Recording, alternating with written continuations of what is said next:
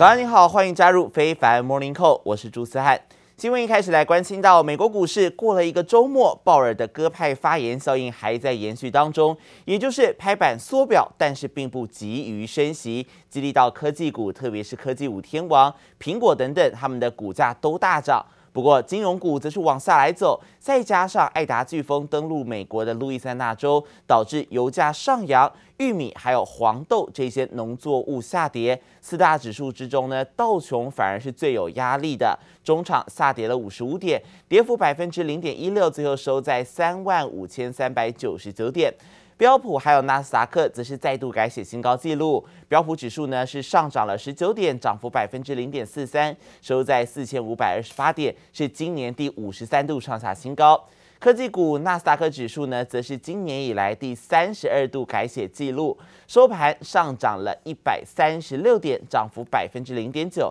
最后收在一万五千两百六十五点。晶片股费城半导体指数呢，则是小涨九点啊，涨幅百分之零点二九，最后收在三千四百四十六点。其中台积电 ADR 涨幅也达到百分之零点四二。I think there's three. Uh, major forces of spending that has been driving the market. The Fed spending in terms of asset purchases, you've got um, fiscal spending, which you just mentioned, and the consumer. Consumer spending has been an important contributor to um, the economy as well as the markets. 纳斯达克指数还有标普都续写新高，而其中科技五天王全面收红，苹果的股价跳涨百分之三，来到空前新高。不过金融股则是抑制到了大盘的表现，富国银行最惨，收盘跌将近百分之三。目前市场预期联准会将会在九月的利率政策会议之上来宣布缩减购债规模，同时也关注本周将会公布八月份的就业报告。经济学家预期，美国八月将会新增七十五万个工作岗位，失业率则是降到百分之五点二。彭博会诊的八月航空旅客数，还有餐厅用餐、饭店入住、招聘职缺，以及像是企业员工重返办公室等等这些数据显示。Delta 变种病毒持续散播所导致的影响还在延续哦，也让消费者正在延后休闲开支，而企业是把恢复正常营运的时间往后延，也让美国的劳动市场出现招聘放缓的迹象，通通都削弱了美国经济复苏力道，使得美股面临到的不风的风险呢是不断在增加。分析师就指出了，Delta 病毒扩散只是美股其实在近期所遭遇到的风险其中一个而已哦。到了年底之前，还要来看到晶片供给供不应求的问题，可能会冲击到汽车等许多产业的获利成长。而且另外还有像是原物料同样供不应求，也导致厂商的成本大增，侵蚀到利润。而此外，中国的部分同样是成长放缓。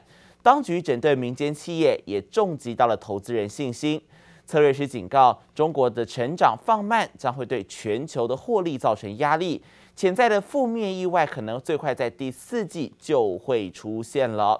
而要担心的还有天灾的部分。飓风艾达携带着强风暴雨登陆美国路易斯安那州，威力号称是当地一百七十年来最强，酿成了严重灾情。而虽然目前飓风的强度已经减弱，但是纽奥良整座城市呢是因此断水断电，部分的医院也只能靠发电机来维持运作。All right, sorry, I guess we lost communications, Chuck. Right now, we are looking at imminent landfall of this storm. Winds of 150 miles per hour. 大水灌进室内，看板被吹落在地，电线杆严重倾斜，沿岸低洼地区变成一片汪洋。Oh my God！屋顶就在眼前，一片一片被吹翻。飓风艾达以四级惊人威力登陆美国路易斯安那州，带来的狂风暴雨超乎预期，纽奥良电力输送中断。整座城市陷入黑暗，路易斯安那州和密西西比州一共有超过百万户没电可用。Like you said, it is black and we're not going to get that power back,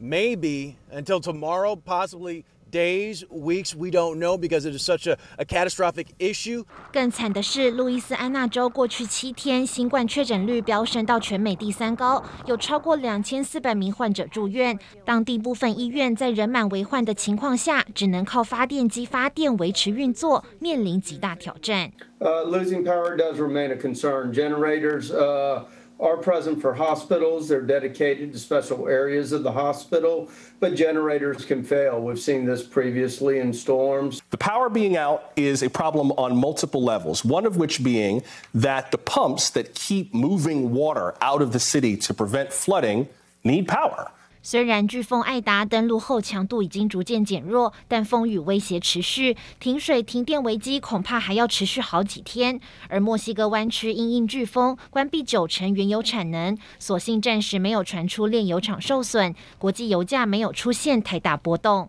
记者王杰、林巧清综合报道。美国国防部最新宣布，美军在二零零一年九一一事件而入侵阿富汗将近二十年之后。最后一班军机已经飞离了阿富汗，这代表着已经完成从阿富汗全面撤军的工作。Good afternoon, everyone. I'm here to announce the completion of our withdrawal from Afghanistan and the end of the military mission to evacuate American citizens, third country nationals, and vulnerable Afghans. The last C-17 lifted off from Hamid Karzai International Airport on August 30th this afternoon at 3:29 p.m. East Coast time. and the last manned aircraft is now clearing the airspace above Afghanistan. Afghanistan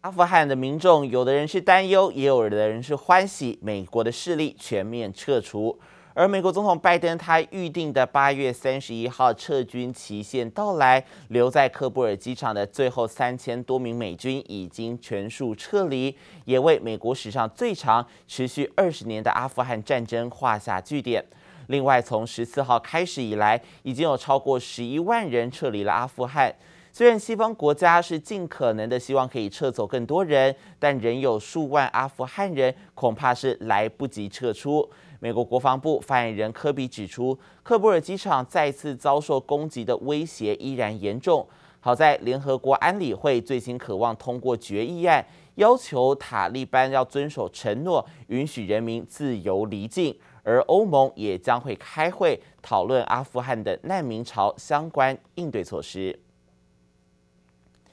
正当国际的焦点转向阿富汗极端组织之际，朝鲜半岛核武危机也在悄悄升温。尽管美国跟南韩持续针对朝鲜问题来进行讨论，希望可以促使北韩重回谈判桌，但是联合国组织就发现，北韩制造核武不元素的宁边核子反应炉，在睽违两年半之后呢，疑似是恢复运转，持续在推进他们的核武计划。找来年轻人在金日成广场大跳广场舞庆祝青年节。北韩表面上歌舞升平，暗中仍在积极发展核武。联合国国际原子能总署 （IAEA） 透过卫星照片发现，北韩似乎睽违两年半后重启位在宁边的核子反应炉。North Korea appears to have resumed operations at its sole plutonium-producing reactor, a move that could enable the regime to expand its arsenal. Of nuclear weapons, if confirmed. 宁边的反应炉暂停两年半后，疑似又开始动了起来。南韩与美国想让北韩重回谈判桌的目标，显然还没达成。美韩两国的北韩事务特使金星荣与鲁圭德上周一才在南韩首尔会面，本周起又在美国华府继续讨论。外媒解读，北韩若真的要重启发展核武，恐怕在试探美国拜登政府的底线。The regime's move, if confirmed, would create yet another foreign policy headache for the Biden administration, on top of its widely criticized handling of the U.S. military withdrawal from Afghanistan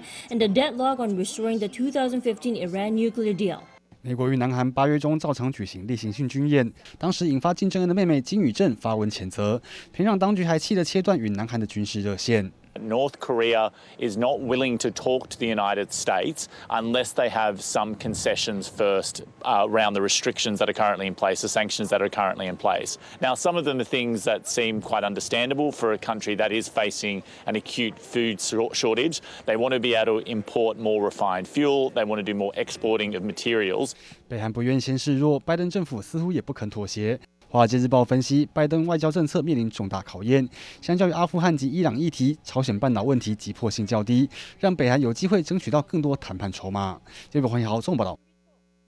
关心到中国股市的相关消息，中国证监会主席表示呢，基金业对于推动中国资本市场高质量发展至关重要，但公募基金行业还是有比较大的改进空间。比如说，基金赚钱，但是呢，买基金的民众却不赚钱，这样的问题时有发生。而且，国内有一些机构在发展中偏离了应有的定位，以私募之名变相来发行公募产品。随意设立资金池，违规变相吸储放贷，甚至擅自自融自用，侵占挪移这个基金的资产。因此呢，将会针对这些基金投资行为短期化特征加大严管，并且颁布了私募基金条例，支持真私募，希望可以打击到乱私募，坚决出金出清伪私募哦。所以呢，这个监管的力道会越来越大。而另外，中国官方整顿互联网的最新动向也指向了游戏行业。中国的新闻出版署昨天就公布进一步严格管理、切实防止未成年人沉迷网络游戏的相关通知。严格限制未成年人他们是网络游戏上线的时间，要求所有的网游企业只能在周五、周六还有星期天以及法定假日的八点到九点，向未成年人来提供一个小时的服务，其他时间都不能向这些未成年人来开放。而新规公布之后，包括像是腾讯、网易、盛趣游戏，还有多家网游企业立刻表态呢，他们会落实规定，严格遵守啊。而在八月初，中国官媒撰文指出，网络游戏是精神鸦片，市场也普遍猜测，网游将会成为官方在下一个阶段要整治的重点。如今打出了重拳，铁腕新规将会重创到这些网络企业。而消息公布之后呢，美股的中概股网游股，哎，也是往下来重挫，像是网易一度就下跌超过百分之七，B 站是下跌了超过百分之五。而尽管公布将斥资一点零四亿港元买库藏股的腾讯，他们的 ADR 开盘也是下跌了百分之一点六七，这是相关个股的表现。也来关心到欧美买家现在竞相采购用于生产饮料罐、飞机还有建材的铝材料啊，但是呢，该工业金属的供给是集中在亚洲，供货因应货柜短缺，还有运送的延误，因此遭到打乱，这也导致近期铝价飙涨。伦敦金属交易所的铝期货价格呢，今年已经攀升三分之一了，在上周五收盘达到每公吨大约是两千六百五十五美元，触及十年新高。但事实上呢，全球在铝的供应上是十分充足的。问题是在于这个供给是从亚洲来，而欧美买家呢，在取得铝上是取得了困难。而中国受到国内需求成长的影响，去年摇身一变成为原生铝还有铝合金的进进出口国。但这意味着欧美买家更难确保铝的供应无虞，必须跟中国公司一起来抢夺供给。部分分析师认为，中国在未来几年进口铝的趋势将不会改变了。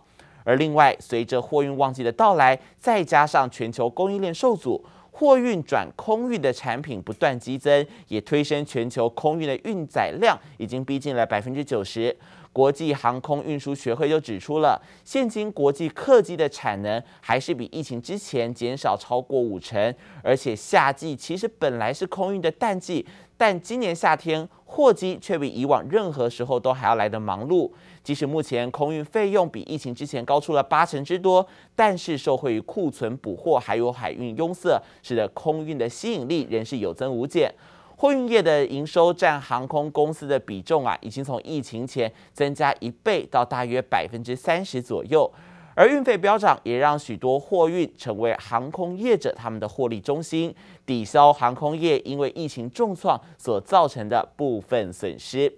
而接着也来关心到疫情的焦点，没有美国 Delta 变种病毒株的疫情持续在延烧当中，而九月就要开学了，针对十二岁以下的儿童，是否应该要接种疫苗呢？白宫首席的防疫专家佛奇最新受访时就表态支持，进一步来扩大施打的对象，让学生未来可以在学校接种。 And, and what's the latest timetable for getting vaccine shots for children under 12? Right now, the data has been collected, and we should have enough data by, I would say, the end of September, middle to end of September, early October, so that those data can then be presented to the FDA to examine for the risk benefit ratio of safety and effectiveness. So at least they're going to be able to look at the data as we get into the middle and end of September. 佛奇也强调，在 Delta 病毒肆虐之际，为了保护孩童，即便教职人员已经打过了疫苗，在校园内也必须要遵守美国 CDC 所颁布的口罩指引。而美国也将从九月下旬全面开打第三剂的疫苗。对此，佛奇表示，仍然倾向民众在接种完第二剂的八个月之后，再来施打加强针。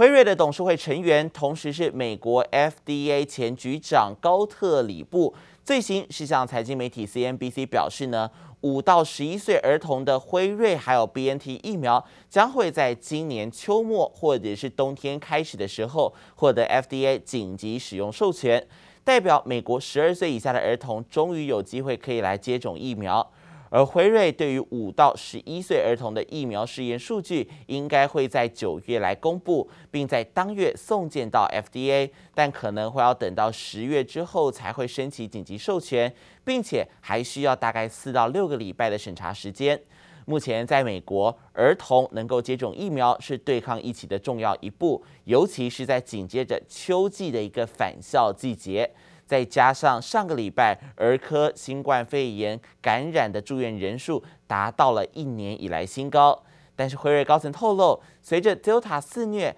，FDA 将会承受更大的疫情控制压力，因此也有可能会尽早来批准疫苗施打。